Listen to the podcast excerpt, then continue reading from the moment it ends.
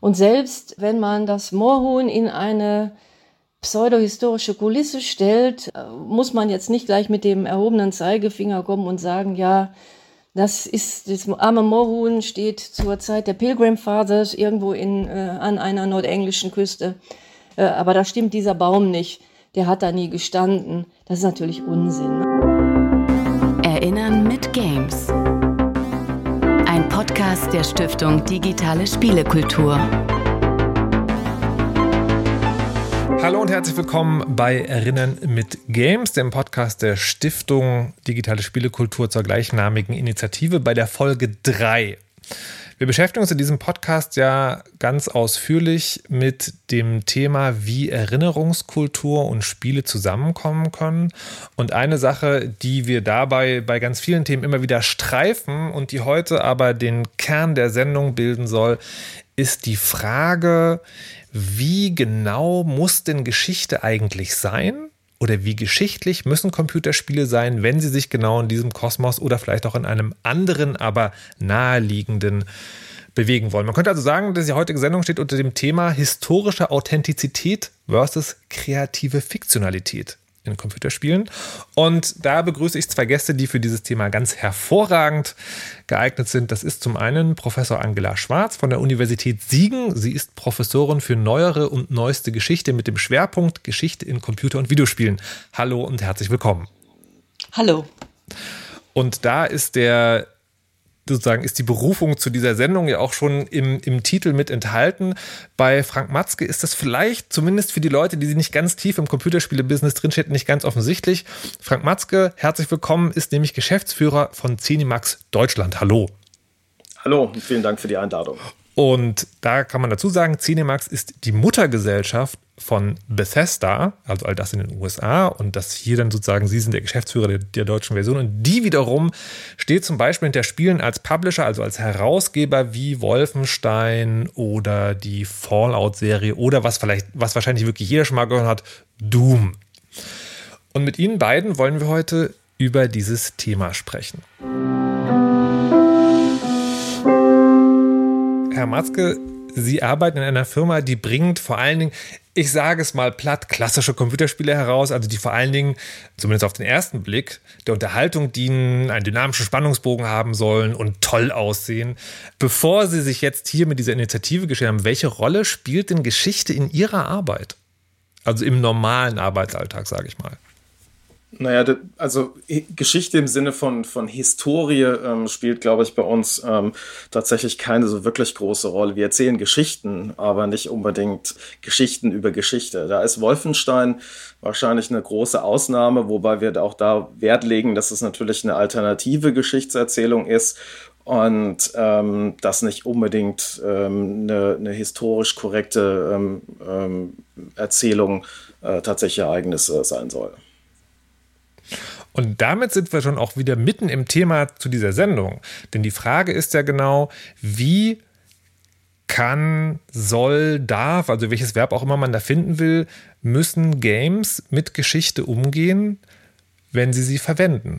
Wenn es vielleicht sozusagen eine Alternativgeschichte ist oder nicht. Da würde ich zuerst äh, die Wissenschaftlerin fragen wollen, Frau Schwarz, wenn historisch, Historie oder historische Geschichte oder Anleihen daran in Computerspielen vorkommen, muss das immer ganz korrekt sein, also den Geschichtsbüchern übereinstimmen? Ganz klares Nein. Wir sprechen ja hier über ein Unterhaltungsmedium und jedes Unterhaltungsmedium hat seine eigenen Produktions- und, wie man sagt, Distributionslogiken. Das heißt, man spricht bestimmte Kreise von ähm, Interessierten an, man hat bestimmte Produktionszwänge und dann kommen ja auch noch Vorlieben derer hinzu, äh, Interessen, die diese Medien erstellen. Ähm, und all diese Dinge müssen überhaupt nichts mit Geschichte zu tun haben. Und selbst äh, wenn man das Moorhuhn in eine pseudohistorische Kulisse stellt, äh, muss man jetzt nicht gleich mit dem erhobenen Zeigefinger kommen und sagen, ja, das ist das arme Moorhuhn steht zur Zeit der Pilgrim Fathers irgendwo in, äh, an einer neuenglischen Küste. Äh, aber da stimmt dieser Baum nicht der hat da nie gestanden. Das ist natürlich Unsinn. Ne? Das ist ein Unterhaltungsmedium und das darf jedes fiktionale Medium auch seine Gegenstände den eigenen Spezifika entsprechend umsetzen. Und das heißt eingeschlossen auch den, den Marktgesetzen folgend, was jeweils interessiert und funktioniert. Jetzt gibt es ja aber gerade bei Computerspielen, ähm, also es gibt es generell bei Bedenken, also auch über einen Film wie Inglourious Bastards, wo der sozusagen eine Actionkomödie, kann man sagen, über die Nazi-Zeit ist, wurde da sicherlich auch diskutiert, aber eben nicht so vehement wie bei Computerspielen. Ich habe schon das Gefühl, es gibt da immer mehr Bedenken. Woher kommt das? Ich denke, ähm, das könnte zwei Gründe haben. Zum einen ähm, die Diskussionen über die Qualitäten von neuen Medien, egal welche es jeweils dann sind, äh, gehen einher mit jeder neuen technischen Entwicklung. Das war beim Fernsehen so, das war beim Radio so, als das eingeführt wurde. Oh Gott, jetzt wird hier der Untergang des Abendlandes in kultureller Hinsicht befördert. Und der zweite Grund ist der, vermute ich, dass das Medium immer noch sehr stark, obwohl es ja gar nicht mehr so ist, mit einer jüngeren Abnehmerschaft ähm, assoziiert wird und dahinter steht, oh Gott, wir müssen jetzt hier eine Gruppe von Nutzerinnen und Nutzern schützen, die es selber, weil sie eben noch nicht das Erwachsenenalter erreicht haben, in dem Maße nicht können. Jetzt finde ich ganz spannend, dass Sie gesagt haben, also das darf, also es hört sich ja erstmal so an, da darf eigentlich alles geschehen. Und jetzt gibt es ja doch, wenn man sich so die Diskussion anguckt, ähm, also das ist natürlich, das stimmt natürlich sozusagen so nicht. Ich habe es jetzt bewusst übertrieben, um zu dem Punkt zu führen. Wenn man sich das anguckt, gibt es natürlich Grenzen von dem, was man gesellschaftlich gesehen darf. Und da ist natürlich die Zeitepoche, mit der sich das, das Projekt und Initiative momentan vor allen Dingen beschäftigt, nämlich der Zweite Weltkrieg, das Dritte Reich und der Holocaust, exakt etwas, an dem man diese Grenzen halt diskutieren kann und vor allen Dingen auch muss. Und ich würde jetzt zu Herrn Matzke auch kommen wollen und das Spiel Wolfenstein mal aufnehmen und eine kurze Erklärung voranstellen für all die, die diese Serie nicht gespielt und nicht verfolgt haben, damit alle mit dabei bleiben können. Denn es gibt zwei Punkte, wo diese Diskussion sozusagen sehr gut zu beleuchten ist, wie wo sie schon geführt worden ist. Das eine ist, beim, ähm, beim letzten Teil von Wolfenstein war es so, dass in der deutschen Version nicht nur alle Hakenkreuze und das äh, Bild von Herrn Hitler, der dann auch Herr Heiler hieß, äh, entfernt bzw. verändert wurden. Also als es herauskam, mittlerweile ist das wieder anders, ähm, sondern auch alle anderen Hinweise darauf, dass das möglicherweise mit dem historischen Setting eines verfolgten Juden ähm, und dem Holocaust zu tun hat. Da wurde ganz viel diskutiert. Diese Diskussion werden wir heute nicht hier abbilden, weil die vor allen Dingen damit zu tun hat, wie in Deutschland die, das Zeigen von Insignien des Dritten Reichs geregelt wurde. Das ist eine ganz andere Diskussion.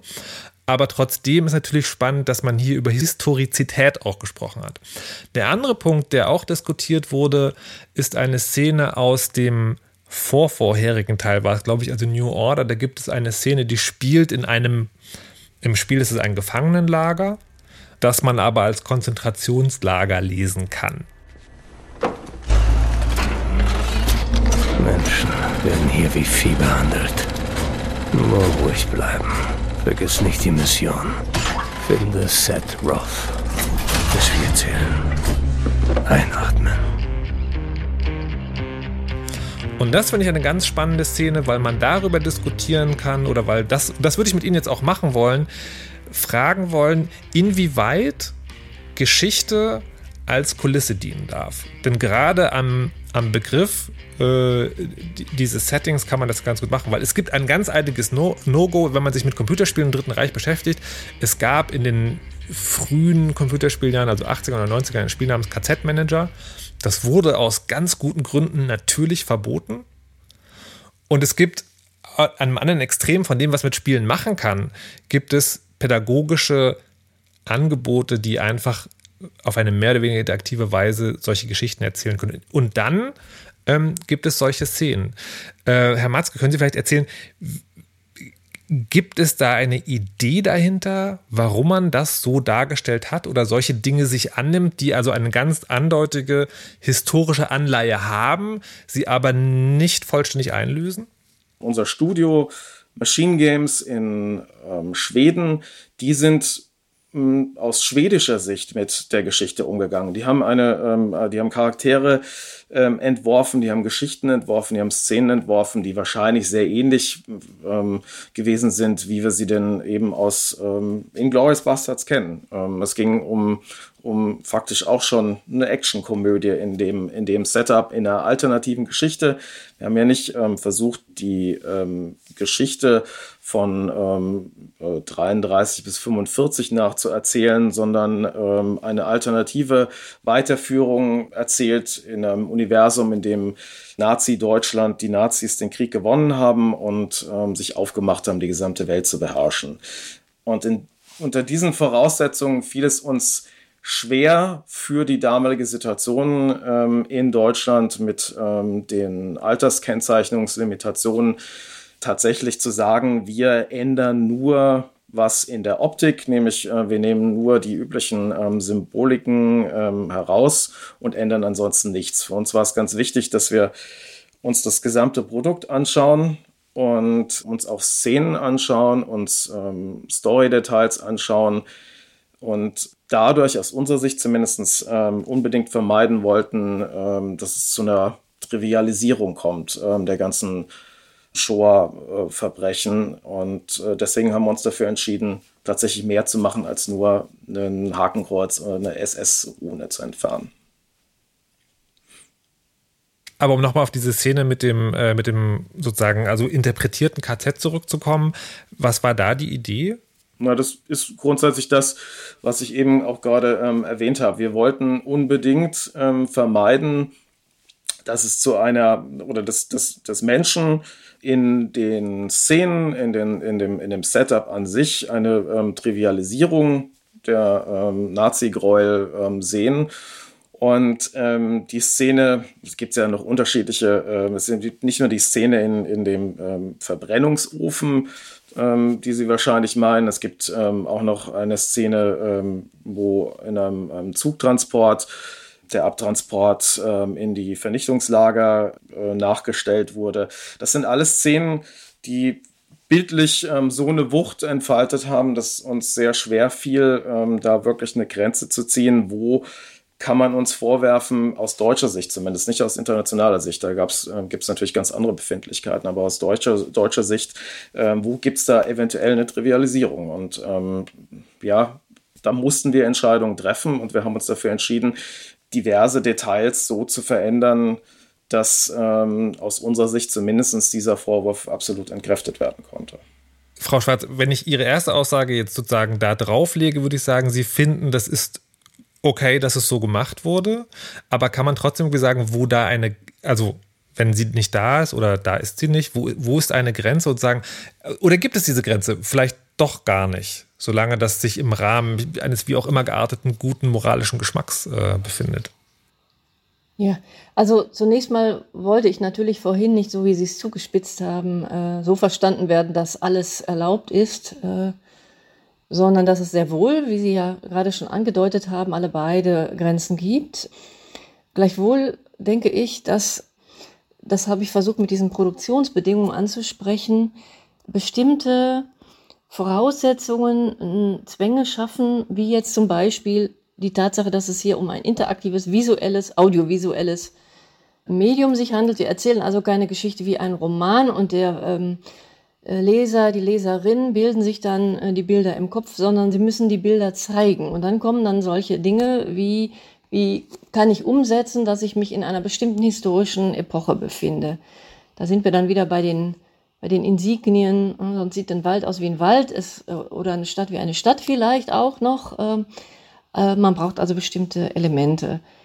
Die Frage, wie weit kann man da gehen, ähm, ist etwas, das im, in einem ständigen Aushandlungsprozess sich befindet. Wie gesagt, es gibt Grenzen, ganz klare Grenzen, aber bis an die Grenzen zu gehen, ähm, mit, auch mit solchen, ich sag mal, Tabuthemen oder schwierigen Themen halte ich für den gesellschaftlichen Diskurs für sehr hilfreich und ich finde es auch gut, dass das Medium Computerspiel sich genau hier einbringt, das digitale Spiel und man eben nicht nur, ähm, soll ich das jetzt formulieren, ähm, nicht nur reine Unterhaltung jenseits von irgendwelchen äh, Problemen Aspekten geboten wird. Einfach nur Eskapismus.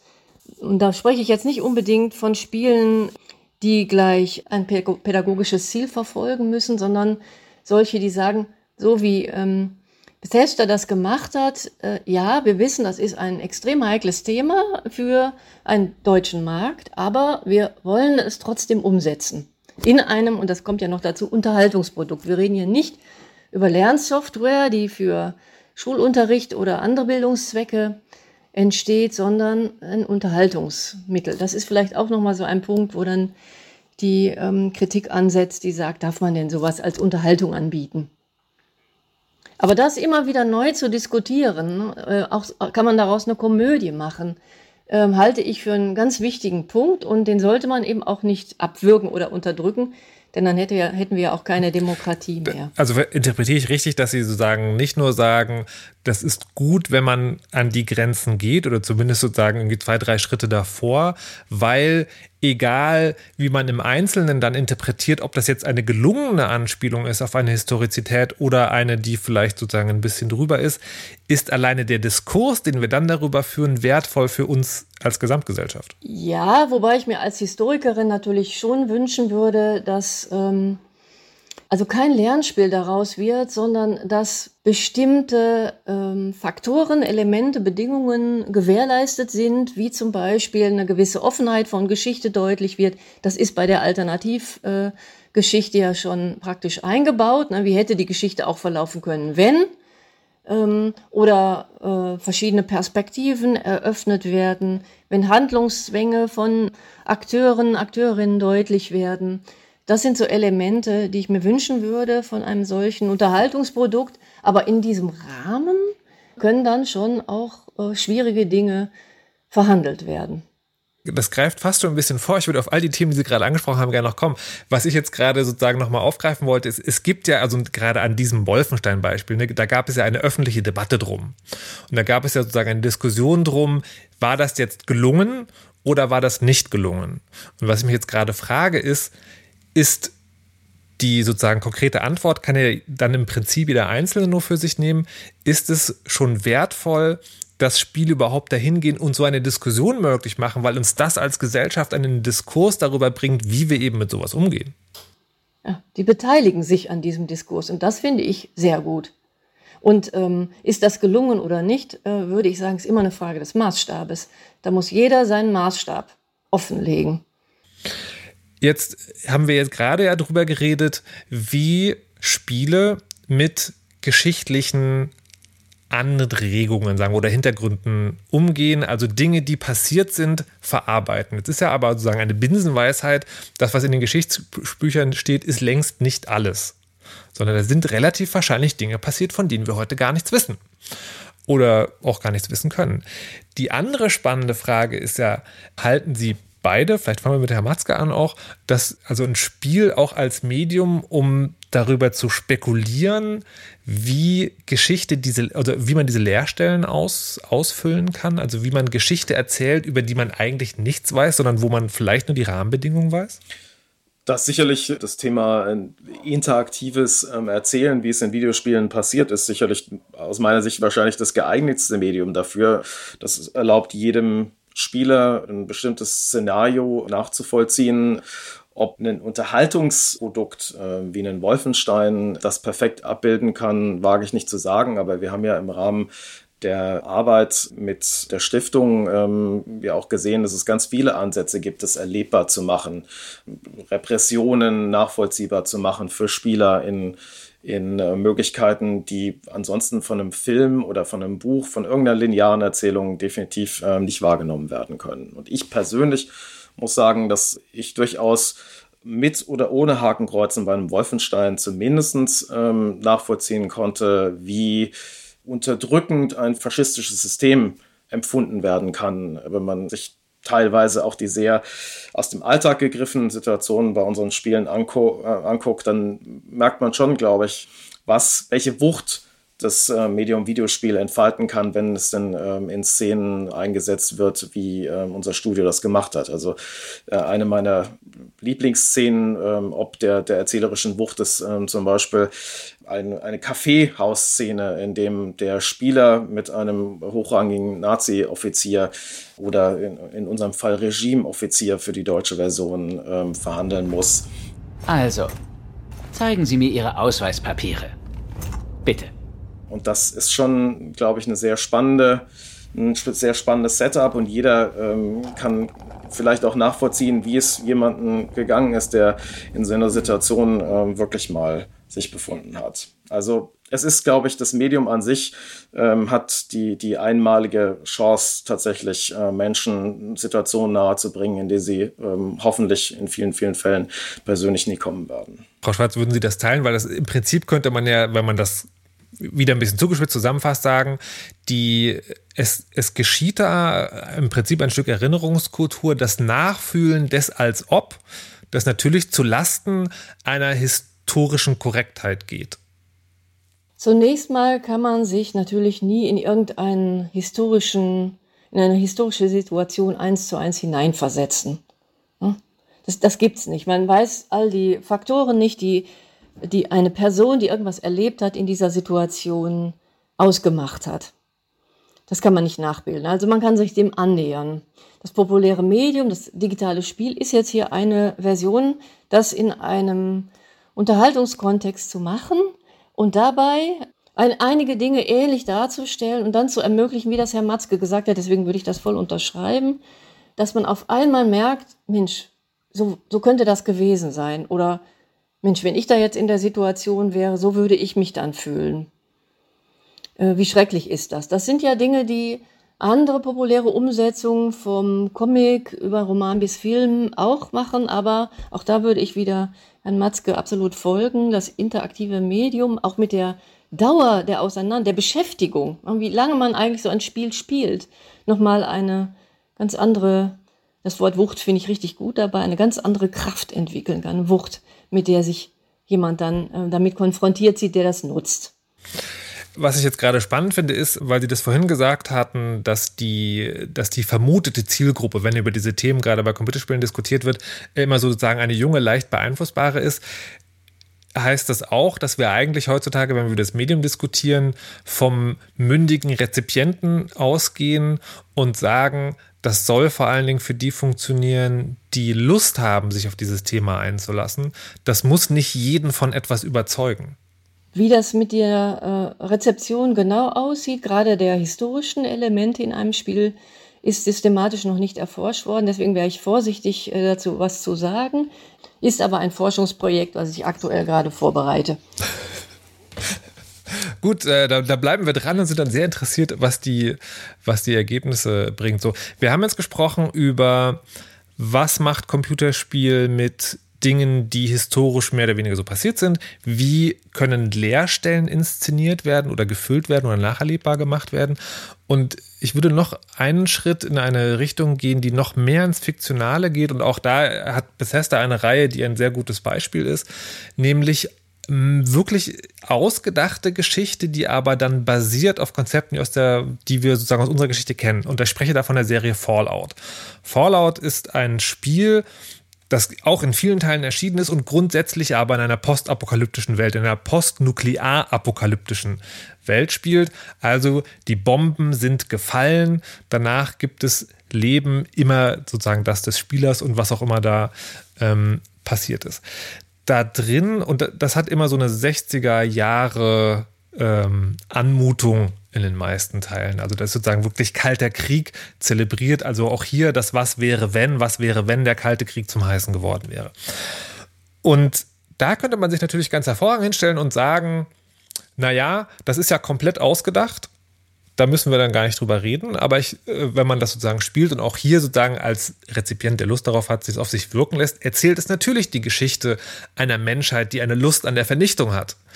Halten Sie das auch für ein ähm, Mittel, um Erinnerungskultur aufrechtzuerhalten? Auf jeden Fall. Ich habe auch schon äh, Examensarbeiten dazu vergeben. Also von Studierendenseite, Studierendenseite wird das auch an mich äh, herangetragen, ob man das machen kann. Und ähm, hier geht es mir dann immer darum, zu fragen, was denn die, ähm, wie Sie sagen, Anmutungen an die Vergangenheit, an eine konkrete Vergangenheit sind und wie die umgesetzt werden. Und im Idealfall natürlich auch, wie sie bei Spielenden ankommen.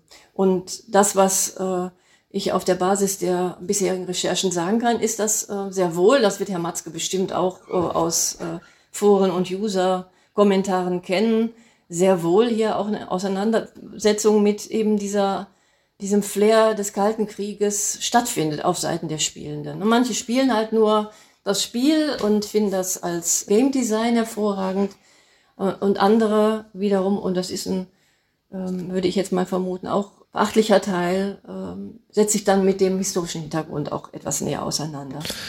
Jetzt kommen wir da an den Punkt, wo man vielleicht mal drüber sprechen kann, wie historische Arbeit eigentlich beeinflusst, wie Computerspiele gemacht werden. Und da würde mich interessieren, ich weiß gar nicht, Herr Matzke, ob Sie dazu was sagen können, inwieweit bei den Spielen der Fallout-Reihe auch tatsächlich historische Arbeit, also abseits des 60er-Jahre-Designs, äh, betrieben wurde. Tja, tatsächlich ähm, kann man ganz sicherlich sagen, dass wir uns auf jeden Fall optisch sehr ähm, an klassischen Medien aus den 50ern und 60ern oder sogar noch ähm, früher orientiert haben, um den Look des Produkts hinzubekommen. Das Ganze ist im Vergleich zu einem Wolfenstein eher eine sehr zynisch überspitzte Parodie. Ähm, das macht äh, Wolfenstein, glaube ich, einen Tick anders. Ähm, aber ob die Kollegen in dem Studio ähm, tatsächlich noch einen, einen Tick tiefer eingestiegen sind, wage ich nicht zu sagen. Da haben wir auch, auch inhaltlich ähm, nicht großartig drüber ähm, gesprochen.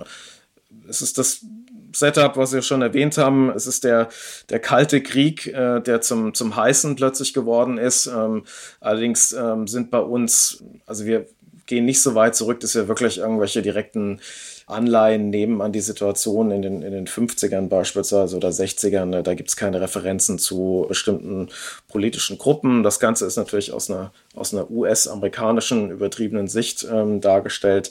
Aber es gibt jetzt zum Beispiel ähm, keine Sowjet-Truppen, die oder, oder Sowjet-Elemente, die in dem Spiel irgendwie abgebildet werden. Vielleicht weiterführend die Frage dazu, die die Art und Weise, welche Rolle auch in der Diskussion über Computerspiele zu, zugestanden wird, ist, hat sich ja verändert in den Jahren. Das hat, da haben, das hat vor allen Dingen, also zumindest im öffentlichen Diskurs, hat die Assassin's Creed-Reihe sozusagen sehr viel vorangetrieben, weil die auch immer sozusagen schön kommuniziert hat, wie viel historische Detailarbeit da drin steckt. Ist mittlerweile jetzt äh, die Frage auch an Herrn Matzke, die ist das, hat das mittlerweile einen anderen Stellenwert? Also wenn jetzt eine nächste größere Reihe geplant wird, die irgendwie historische Anleihen hat, dass man sagt, okay, wir brauchen da nicht nur Computerspielentwickler und Geschichtenerzähler und Grafiker und Programmierer, sondern eben auch historischen Sachverstand im direkten Team, das das Computerspiel entwickelt? Grundsätzlich ähm, können wir auf jeden Fall festhalten, dass wir in den, in den Teams sehr, ähm, sehr viele verschiedene äh, Disziplinen abbilden. Und wenn wir uns dann eine Situation als äh, Grundlage nehmen, die ein historisches Vorbild hat, dann wird das sicherlich auch komplett äh, durchrecherchiert. Aber das Thema, wie es Assassin's Creed angegangen ist, ist sicherlich auf jeden Fall ein, ein ähm, recht, recht neues und ein sehr einzigartiges gewesen, nämlich ein, ein Setup, das ohnehin schon optisch zumindest ähm, sehr glaubwürdig umgesetzt wurde im, im, im, im Spielablauf, dass diese Assets, die Arbeit, die in die Umsetzung geflossen ist, dann eben auch nochmal ein zweites Mal genutzt wurde, um eine ähm, geschichtliche, eine historische Ebene, ähm, ein faktisch ein begehbares, erlebbares Museums-Setup ähm, zu erzeugen. Das ist toll, aber glaube ich nicht unbedingt klassischerweise den Anspruch, den Videospieler haben und vielleicht auch gar nicht haben sollten. Frau Schatz, wenn, wenn Sie sich jetzt also sagen, mal theoretisch überlegt, also eine neue Computerspielerei oder ein neues Computerspiel möchte zumindest historische Anleihen haben, wie wünschen Sie sich denn oder stellen Sie sich vor, welche Rolle historischer Sachverstand da spielen sollte vielleicht? Ja, also erstmal äh, freut es mich natürlich, was Herr Matzke auf Ihre Frage gerade angedeutet hat, äh, dass Geschichte schon etwas mehr an Bedeutung gewinnt, wenn man ähm, historische Settings oder Anleihen wenigstens daran macht. Ähm, wenn ich mich erinnere, äh, das erste Assassin's Creed zum Beispiel kam auf meine Frage an Ubisoft noch mit sehr wenig, also verhältnismäßig wenig historischem Background aus. Mir wurde damals als unter anderem Literatur ein eher populärwissenschaftliches Werk genannt, das zur Information gedient hat. Das war sicherlich nicht alles, aber das Wesentliche waren eben die visuellen Umsetzungen. Die Geschichte musste man also sehen können, um sie fühlen zu können, könnte ich vielleicht zuspitzen. Und seitdem hat sich das ja enorm verändert in dieser Reihe, bis hin zur gerade erwähnten Discovery Tour mit dem begehbaren Museum, mit dem interaktiven begehbaren Museum, was jetzt nochmal ganz neue Vernetzungen dadurch gewinnt, dass äh, die Discovery Tour ja auch in Zusammenarbeit mit, mit so ehrwürdigen Bildungseinrichtungen wie Museen und Universitäten erfolgt ist. Das war zum Beispiel etwas, was am Anfang der Reihe überhaupt noch nicht ins Auge gefasst war und auch gar nicht ähm, groß eine Rolle spielt. Und so hat sich das Ganze entwickelt. Und ich nehme an, dass äh, wenn man denn sowas heute macht auf dem Spielemarkt, also auch von spielenden Seite aus dann mehr die Erwartungen höher sind, dass ein mehr an Geschichte sozusagen auch sichtbar schon in der Produktion sein sollte.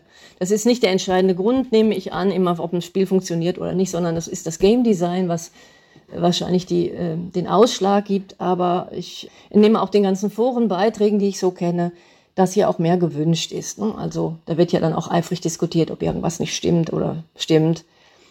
Wie würde ich mir das in Zukunft wünschen? Ich habe im Grunde gerade schon angesprochen, was die Punkte wären. Äh, Offenheit von Geschichte, weniger dieses positivistische Fakten aneinanderreihen, was es bei vielen älteren Titeln auch gibt. Multiperspektivität, also verschiedene Sichtweisen. Das müssen nicht gleich 15 verschiedene sein, aber wenn mal die andere Seite auf einmal äh, sichtbar wird und man wiederum in die Lage versetzt wird, als Nutzerin, Nutzer zu sagen, hey, das sieht, sieht ja von der Seite aus betrachtet völlig anders aus und man fängt dann an nachzudenken, dann ist das aus meiner Sicht sehr begrüßenswert. Wo Sie jetzt gerade von den Optionen sprechen, der Multiperspektivität, würde ich tatsächlich die Frage nochmal von vorhin wiederholen in einer anderen Form, nämlich was die Handlungsoptionen für die Spielenden angeht. Auch da gibt es ja Diskussionen darum, soll ich in einem Spiel mit einer historischen Anmutung nur das machen können, was historisch möglich oder wahrscheinlich ist? Oder ist es auch okay, dass ich da eher ins Fiktionale gehe und also ich rede jetzt nicht nur sozusagen von offensichtlich magischen Fähigkeiten in Computerspielen, sondern eben gerade, wenn es ums Geschichten erzählen geht, da auch Handlungsoptionen rein tue, die es eben gar nicht gibt. Und das ist ja zum Beispiel, gerade wenn wir über das Dritte Reich reden, der Sieg über diese böse Macht. Zum Beispiel. Ja, oder Frauen im 17. Jahrhundert, die dann äh, die ganze Unternehmen führen oder was auch immer. Äh, das hat zwar auch gegeben, wiederum in Ausnahmefällen, aber es wird dann zur, zur Regel erhoben. Oder in, in Spielen, die, ähm, die im 19. Jahrhundert wiederum ne, Frauen ganz, äh, also Zutritt zu bestimmten Dingen erlauben, zu Räumen, Institutionen, die es so nicht gegeben hat. Oder ähm, Minderheiten, wie jetzt ähm, indigene Bevölkerung Nordamerika, die auf einmal auf dem äh, Kongress im Zusammenhang der Unabhängigkeitsbewegung auftauchen und als Gleichberechtigter mitsprechen dürfen. Das, das ist natürlich auch Unsinn, ähm, historisch betrachtet. F für die Fiktion der Geschichte, ja, passt das? Und solange das als Dreh sozusagen äh, bei der Produktion sichtbar gemacht wird, irgendwo sichtbar wird, finde ich das völlig in Ordnung. Schön ist eben, wenn es sichtbar würde, irgendwo, durch eine Bemerkung, durch eine Handlung. Das muss, wie gesagt, auch nicht mit dem erhobenen Zeigefinger kommen. Da reicht eigentlich äh, irgendein Kommentar, äh, der das bricht. Ne? Also, dass die Fiktionalität der Situation sichtbar wird, wenn sie denn so ist. Ja, genau.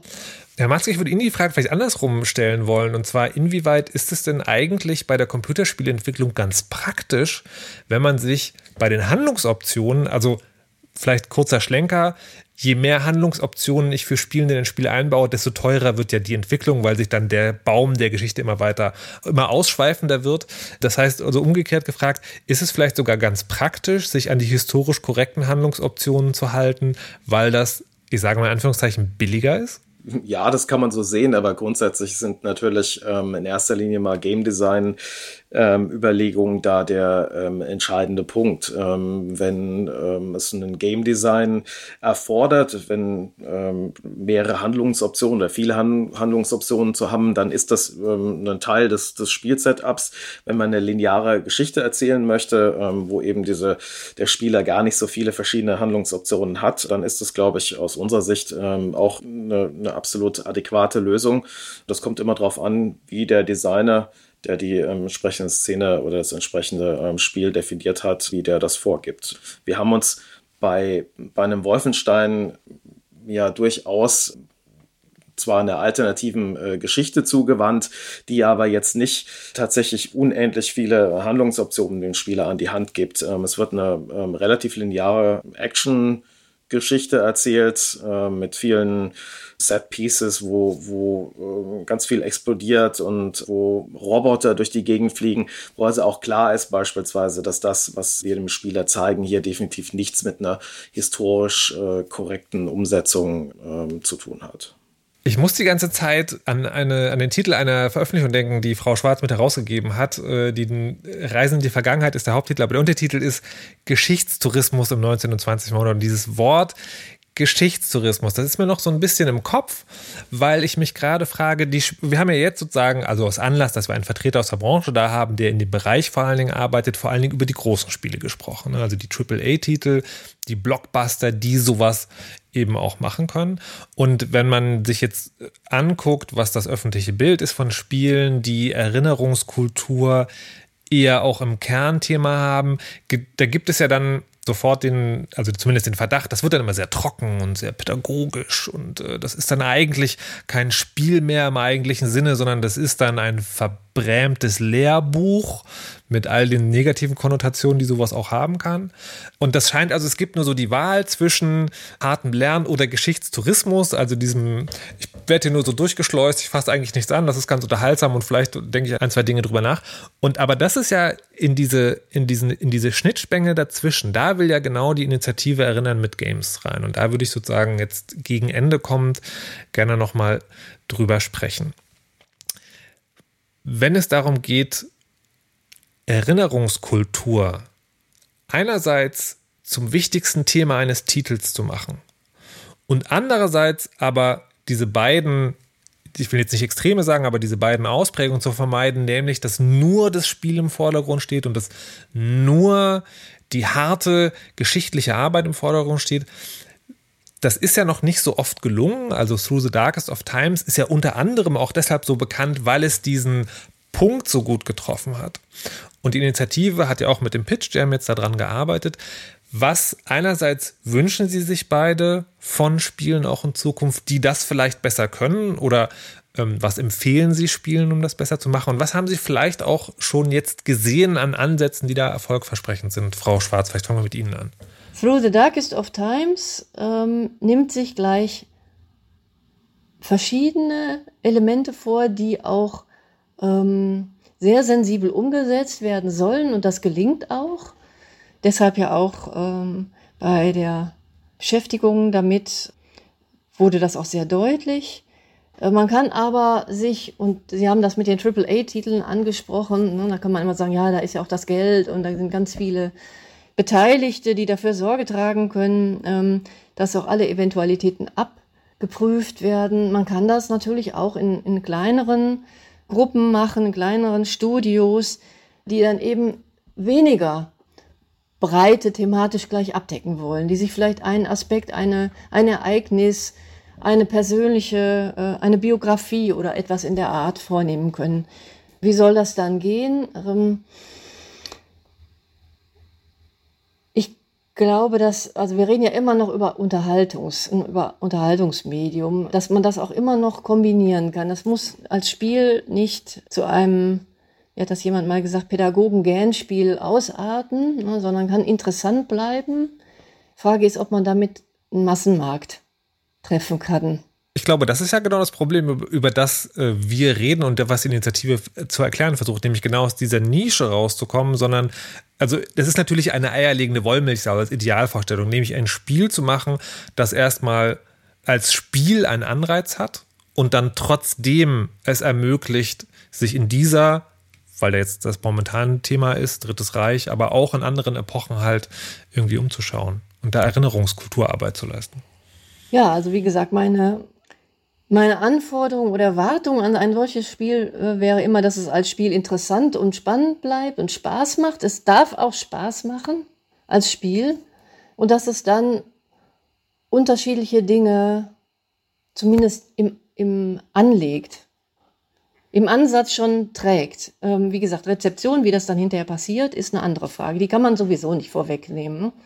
Äh, da würde ich aber ähm, von mündigen Spielenden ausgehen und ähm, das in, erstmal zutrauen, dass äh, auf der Seite sich auch etwas tut, was ähm, sorgfältigen Umgang, sorgsamen Umgang mit auch sensiblen historischen Themen anbelangt.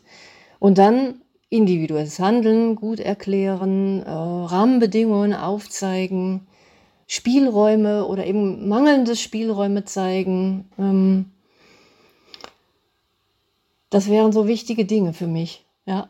Um vielleicht nochmal auf den Anfang zu sagen, weil es ja immer die Diskussion ums gelungen und nicht gelungen gibt, würden, ist es auch ein Aufruf an SpielemacherInnen, ähm, zu sagen, traut euch das, versucht da Dinge zu erarbeiten und wenn es schief geht, ist es immerhin ein Schritt, weil es gibt ja gerade jetzt beim Dritten Reich gibt es natürlich eine ganz große, zu Recht auch Angst, da den falschen Tonfall zu treffen und lieber experimentieren und sagen, im kleinen Kreis probieren, geht das noch und dann im Zweifelsfall verwerfen, als sozusagen davor ganz zurückschrecken? Ganz schwere Frage, so einfach äh, ne, so ins Blaue hinein zu beantworten. Ich fände es natürlich nie schlecht, wenn solche Konzepte auch unter etwas intensiverer Beteiligung von Historikerseite stattfinden könnte. Ich rede jetzt nicht von äh, intensiver Beteiligung bei der äh, Konzeption eines Spiels, aber wenn eben solche Überlegungen, wir wollen das und das machen, äh, wie würde das von äh, ne, Historikerseite aus betrachtet, eine Rolle spielen könnten. Und bisher war äh, Geschichte eher mehr so der Lieferant äh, von, von, von fertigen Stories, könnte man sagen. Ist ja schön, da ist ja was passiert, das kann man nacherzählen und dann spielbar machen. Auch von, von Bildern, sowohl realen als auch in den Köpfen. Und jetzt würde ich mir halt noch einen Schritt mehr wünschen, dass in Zukunft ähm, bei solchen historischen Settings auch stärker die Historikerseite betrachtet und einbezogen würde. Herr Matzke, haben Sie als meisten Sinne sagen Vertreter der Spieleindustrie einen Hinweis an SpielemacherInnen, die sich mit dem Thema beschäftigt, wie es besser gelingen kann, das zu verbinden, diese doch im Ansatz zumindest schweren Themen, zumindest wenn wir über das Dritte Reich sprechen, umzusetzen in einem Spiel, das trotzdem attraktiv ist und kein Wolfenstein? Also grundsätzlich ähm, möchte ich vielleicht nochmal einen Schritt zurückgehen. Ähm, äh, gehen. ich ich glaube, was wir zumindest ähm, äh, mit den ganzen äh, kontroversen Diskussionen rund um Wolfenstein geschafft haben, ist, dass das Thema diskutiert wird. Ähm, wir waren im, im Feuilleton vorhanden ähm, regelmäßig. Wir haben aber auch äh, innerhalb der Spielerschaft ähm, eine ganze Menge an Diskussionen ähm, äh, gesehen. Wir haben mit den Spielern diskutiert, ähm, die Spieler haben untereinander diskutiert und ich glaube zumindest hat das ähm, immerhin äh, das Thema Erinnerungskultur so weit abgeholt, ähm, dass die Leute sich mit den Szenen, ähm, auch mit den historischen Vorlagen ähm, auseinandergesetzt haben. Von daher haben wir, glaube ich, auch wenn das wahrscheinlich nicht äh, oder mit ziemlicher Sicherheit nicht unser Hauptziel gewesen ist, zumindest mal das erreicht. Mittlerweile ist die ähm, USK in der Lage, auch ähm, Produkte zu ähm, bewerten, alterskennzeichnungstechnisch ähm, zu bewerten, ähm, die ähm, auch ähm, Hakenkreuz und andere ähm, Referenzen zu der Nazizeit beinhalten. Und jetzt ist, glaube ich, da auch die Möglichkeit gegeben, tatsächlich andere Geschichten zu erzählen und andere Spiele zu entwickeln. Wie gesagt, bei uns war das vergleichbar mit einem Indiana Jones, vergleichbar mit einem Inglourious Bastards, die ähm, vor allem hiesigen Entwickler, die einen nochmal anderen Zugang haben als viele ähm, internationale Entwickler, was das Thema betrifft. Die sind sicherlich dazu aufgerufen, auch ein bisschen differenzierter mit ähm, der Thematik umzugehen. Und das haben wir im Rahmen der Stiftungsarbeit und der gepitchten Konzepte auch durchaus gesehen. Da waren ähm, extrem spannende Ansätze, wie man äh, das Thema Erinnerungskultur interaktiv umsetzen kann dabei, ähm, die weit jenseits über ein, ein Actionspiel hinausgegangen sind und die auch die, die, die Gräueltaten und Repressalien der damaligen Zeit, glaube ich, sehr gut ähm, nachvollziehbar gemacht haben für viele, für viele Spielende. Und da gibt's hierzulande, glaube ich, eine ganze Menge an, an Möglichkeiten, das umzusetzen und auch mit einem mit einem anderen Konzept, als wir das als internationaler Publisher, der, der äh, durchaus ganz andere Motivationen verfolgt, äh, jemals machen könnten. Haben Sie auch die Frage noch an Sie beide ähm, in diesem Pitch Jam etwas gesehen, wo Sie sagen, das ist sozusagen als, als konzeptuelle Idee und als Hinweis, den man auch weitergeben könnte an andere Spielermacherinnen, eine spannende Idee oder einen Ansatz, den es so noch nicht gab? Ansatz, den es so noch nicht gab, äh, kann ich nicht sagen, weil ich den gesamten Spielemarkt nicht äh, überschaue. Aber was mich besonders ähm, fasziniert hat, war das Runterbrechen auf so eine individuelle Ebene. Also das ist nicht mehr ähm, die große übergeordnete Struktur, sondern jeder ist praktisch ver verantwortlich für das, was da passiert. Also in der Geschichte dann passiert, weiter passiert. Ähm, und da wird also jemand, äh, auch der so ein Spiel dann spielt, in eine Entscheidungs- Not, wenn man so will, in eine Entscheidungssituation gebracht und die zwingt eigentlich wieder zum Nachdenken. Das, das fand ich besonders gut gemacht. Und ob das jetzt äh, in der Kleinstadt war, wo man äh, sich, ähm, darf man das sagen, ähm, an einem Fahrradrennen beteiligte oder in anderen Zusammenhängen, war jetzt gar nicht für mich so das Entscheidende, weil das ist dann so die, die, die narrative Einbettung des Geschehens. Herr Matzke, haben Sie auch was, etwas äh, da mitgebracht?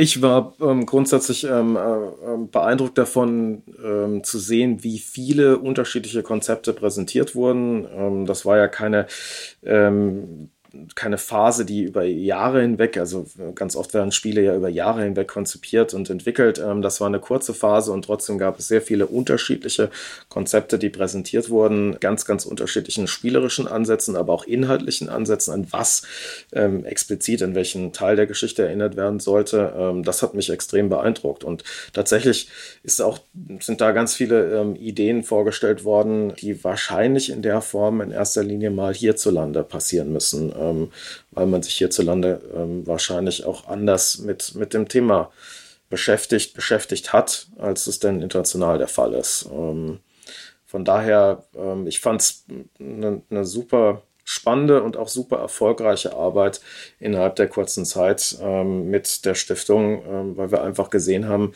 was so ein Aufruf an die Entwicklerschaft und an die Historiker ähm, im Lande wirklich bewirken kann, ähm, dass hier Konzepte zusammengekommen sind, die wir einfach vorher noch nicht gesehen hatten. Wir dürfen nicht vergessen, das Thema Erinnerungskultur oder auch Umsetzung ähm, der Shoah-Verbrechen, die gab es ja aus den ganz praktischen Gründen in den letzten äh, 30, 40 Jahren Computerspiele-Geschichte gar nicht. Das heißt, wir stehen ja wirklich, was das Thema angeht, ganz, ganz am Anfang ähm, für Deutschland ähm, aber auch natürlich ähm, weltweit ähm, gesehen, jenseits von irgendwelchen ähm, Actionspielen, die den Zweiten Weltkrieg abbilden, ist da nicht viel passiert. Und ähm, da ist, glaube ich, jetzt ähm, zumindest mal die Grundlage gelegt mit vielen, vielen verschiedenen Ideen und überhaupt dem Aufruf an sich, an diese gemischten Teams aus Historikern und äh, Videospieleentwicklern.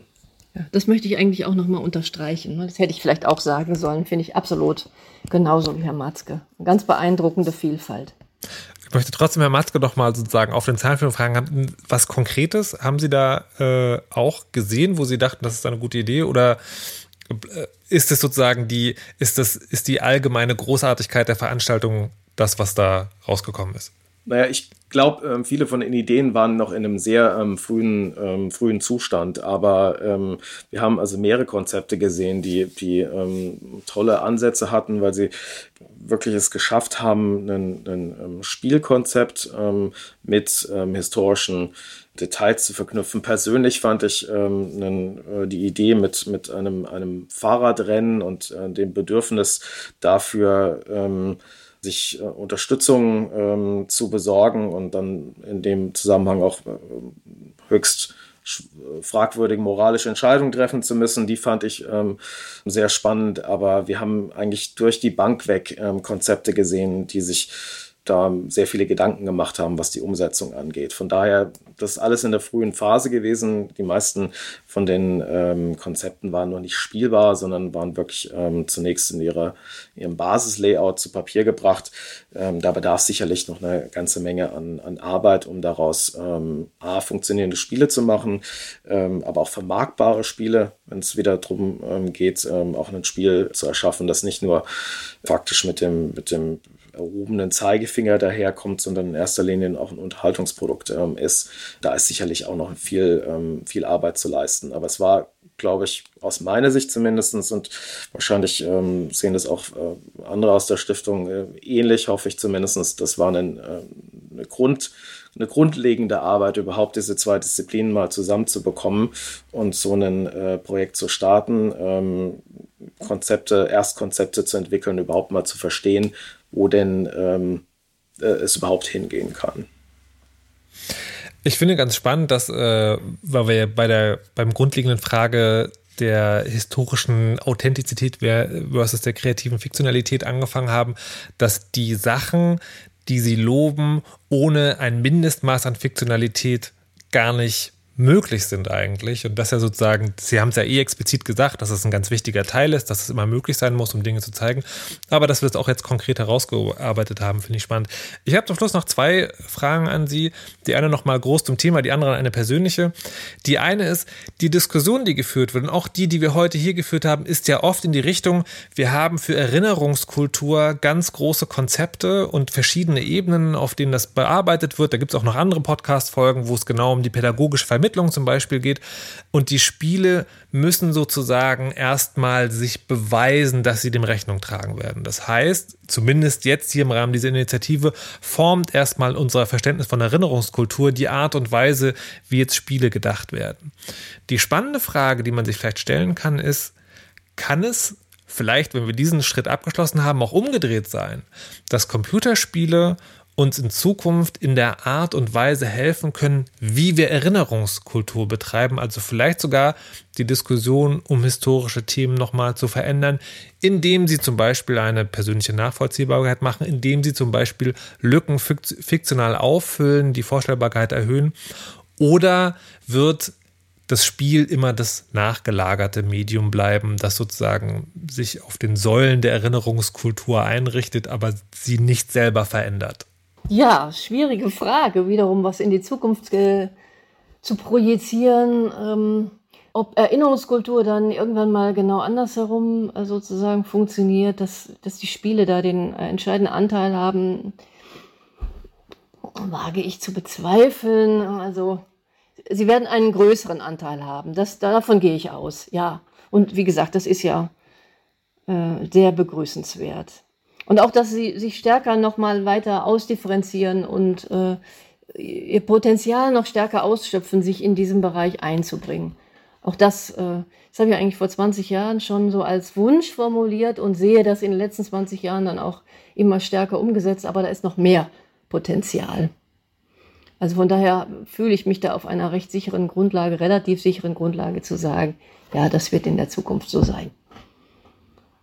Ja, ist natürlich eine äh, extrem schwierige Frage und ich weiß gar nicht, ob ich da großartig ähm, noch was dazu ähm, zu sagen habe. Ähm, ich glaube, als wir als Industrie, als, als Videospielherstellende haben natürlich eine, eine gewisse Verantwortung auf Basis unserer, unseres Anspruchs, das erfolgreichste ähm, Unterhaltungsmedium zu sein, auch mit, mit ähm, Themen ähm, uns auseinanderzusetzen, ähm, die vielleicht einen Tick über ähm, dem, Unterhalt, dem reinen Unterhaltungsanspruch angesetzt sind. Aber wir stehen da komplett noch am Anfang. Wir sind äh, als, als Medium noch sehr jung im Vergleich zu, zu Büchern, zu ähm, Filmen. Haben wir ja gerade mal, ähm, naja, 40, ähm, 45 Jahre auf dem Buckel ähm, für, für die allermeisten von uns. Von daher, da ist noch einiges ähm, zu leisten. Ich wage es nicht zu sagen, wo das hingeht. Ich glaube aber, dass ähm, viele Menschen über Spiele erreicht werden, dass viele Menschen anders erreicht werden als über ein ähm, Medium, über ein nicht interaktives Medium und ähm, sich daraus natürlich Möglichkeiten ergeben, die wir bis dato noch gar nicht, glaube ich, allumfassend ähm, erkennen können. Und da wird sicherlich in der Zukunft noch einiges passieren. Ich für mich kann immer wieder sagen, ich war beeindruckt zu sehen, wie viel Diskussionen sich um den Wolfenstein entsponnen haben und wie viel darüber geredet wurde. Ich glaube, das war deutlich mehr als bei einem, ist vielleicht aber auch die, die, die Sicht, die Bethesda-Sicht, ähm, die da aus mir spricht, aber das war deutlich mehr als bei einem Inglourious Bastards oder bei einem, bei einem Indiana Jones. Ähm, hier hat sich das Medium auch erst nochmal beweisen müssen, mit solchen Themen umzugehen. Und das wird in der Zukunft noch eine, ähm, noch eine ganz große Diskussion werden. Ich habe sozusagen, also nachdem ich jetzt nach Ihrer Glaskugel gefragt habe, würde ich jetzt nochmal nach Ihren Wünschen fragen. Und zwar, also auch im Rahmen der Initiative geht es ja jetzt erstmal ums Dritte Reich. Ähm, aber natürlich ist Geschichte sehr viel größer. Wo würden Sie sich denn mal per Spiel hinwünschen, mit eben genau diesem Ansatz, also gut spielbar, aber trotzdem erinnerungskulturelle Arbeit. Ähm, welche, welche historische Periode sollte da als nächstes ganz für Sie persönlich gefragt, wirklich nach Interessenslage mal beleuchtet werden? Äh, wenn ich anfangen darf, ähm, Erinnerungskultur geht ja eigentlich immer vor allem mit so kontroversen Themen um. Ne? Das, äh, da müsste man jetzt eigentlich was herausgreifen, was besonders beschäftigt. Vielleicht habe ich mit meinem Wunsch, äh, Wunschthema sogar insofern etwas äh, getroffen, weil es auch gerade äh, so einigermaßen aktuell ist, nämlich äh, ich würde gerne mal auf die Weltausstellung des 19., äh, des langen 19. Jahrhunderts, also von 1851 angefangen oder Paris 1900, entführt werden in einem Spiel. Ähm, und der, der übergeordnete Kontext wäre ja die Globalisierung. Das ist die Welt an einem Ort. Das ist äh, von ähm, einem kommerziellen Unternehmen über Industrie- und Gewerbeschau bis zum Unterhaltungs- und Bildungsmarkt könnte man auch sagen, weil der Ausstellung auch immer einen Bildungsanspruch verfolgte, alles dabei gewesen. Und das würde ich mir wirklich mal als Spiel wünschen. Interessant, bin sehr gespannt, Herr Matzke. Naja, ich ähm, kann das immer wieder in erster Linie aus, aus, aus Sicht, ähm, aus Unterhaltungssicht ähm, ähm sehen. Da gibt's sicherlich eine ganze Menge an historischen Perioden, die ähm, interessant sind. Ähm, was wir, glaube ich, wenn wir wieder mal an die großen kriegerischen Auseinandersetzungen denken, äh, das Thema der Erste Weltkrieg, die, die europäische Urkatastrophe, die ist aus meiner Sicht tatsächlich noch, noch lange nicht umfassend genug äh, als Thema von Spielen umgesetzt worden und sicherlich vor allem nicht als, als kritische Auseinandersetzung. Es gab vielleicht das eine oder andere Strategiespiel, das eine oder andere Actionspiel, das den, den Ersten Weltkrieg wie es dazu kam, ähm, als ähm, Hintergrundszenario genutzt hat, aber eine wirkliche Auseinandersetzung der, der politischen ähm, Auseinandersetzung und der politischen Hintergründe, die dazu geführt haben, die gab es noch nicht. Und das fände ich ähm, sehr spannend, weil gerade in Deutschland sehr vieles hinter dem, dem, dem Zweiten Weltkrieg, hinter den Erinnerungen ähm, an die, die, die Verbrechen der Nazis zurücktreten muss. Und ich glaube, viele ähm, hierzulande ähm, haben auch vergessen, wie, wie ähm, wichtig der, die Ereignisse, die zum Ersten Weltkrieg geführt haben und wie prägend ähm, das auch gewesen ist. Und das nochmal abzubilden in einem Spiel, das wäre aus meiner Sicht eine ganz spannende Geschichte. Aber ähm, da gibt es auch noch eine ganze Menge anderer Themen. Man kann also zum Schluss postulieren, es gibt auf jeden Fall noch genug zu tun, nämlich einerseits in der Art und Weise, wie Spiele mit Erinnerungskultur umgehen und andererseits auch sozusagen, welche Epochen dabei beleuchtet werden. Wir kommen für heute aber zum Schluss. Frank Matzke, Angela Schwarz, äh, vielen Dank, dass Sie äh, heute dabei waren und uns so ausführlich Rede und Antwort gestanden haben. Das war ein großes Vergnügen. Dankeschön dafür. Ja, wir danken Ihnen, nehme ich an. Also ich auf jeden Fall. Absolut, das geht natürlich auch für mich. Vielen Dank für die Zeit. Wir verabschieden uns für heute oder wir verabschieden uns dann für diese Folge. In der nächsten Folge, die dann wieder mit meinem Kollegen Dennis Kogel äh, ist, geht es um tatsächlich ein Thema, das heute auch schon auf, aufgekommen ist und als Wunsch äh, da war, nämlich über historische Multiperspektivität. Natürlich jetzt im Rahmen der Initiative um die Darstellung nationalsozialistischer Ideologien in Spielen. Bis dahin, viel Vergnügen und bis dann. Tschüss. Erinnern mit Games. Eine Initiative der Stiftung Digitale Spielekultur. Gefördert von der Stiftung Erinnerung, Verantwortung, Zukunft. Alle Links und Informationen zum Thema unter stiftung-digitale-spielekultur.de.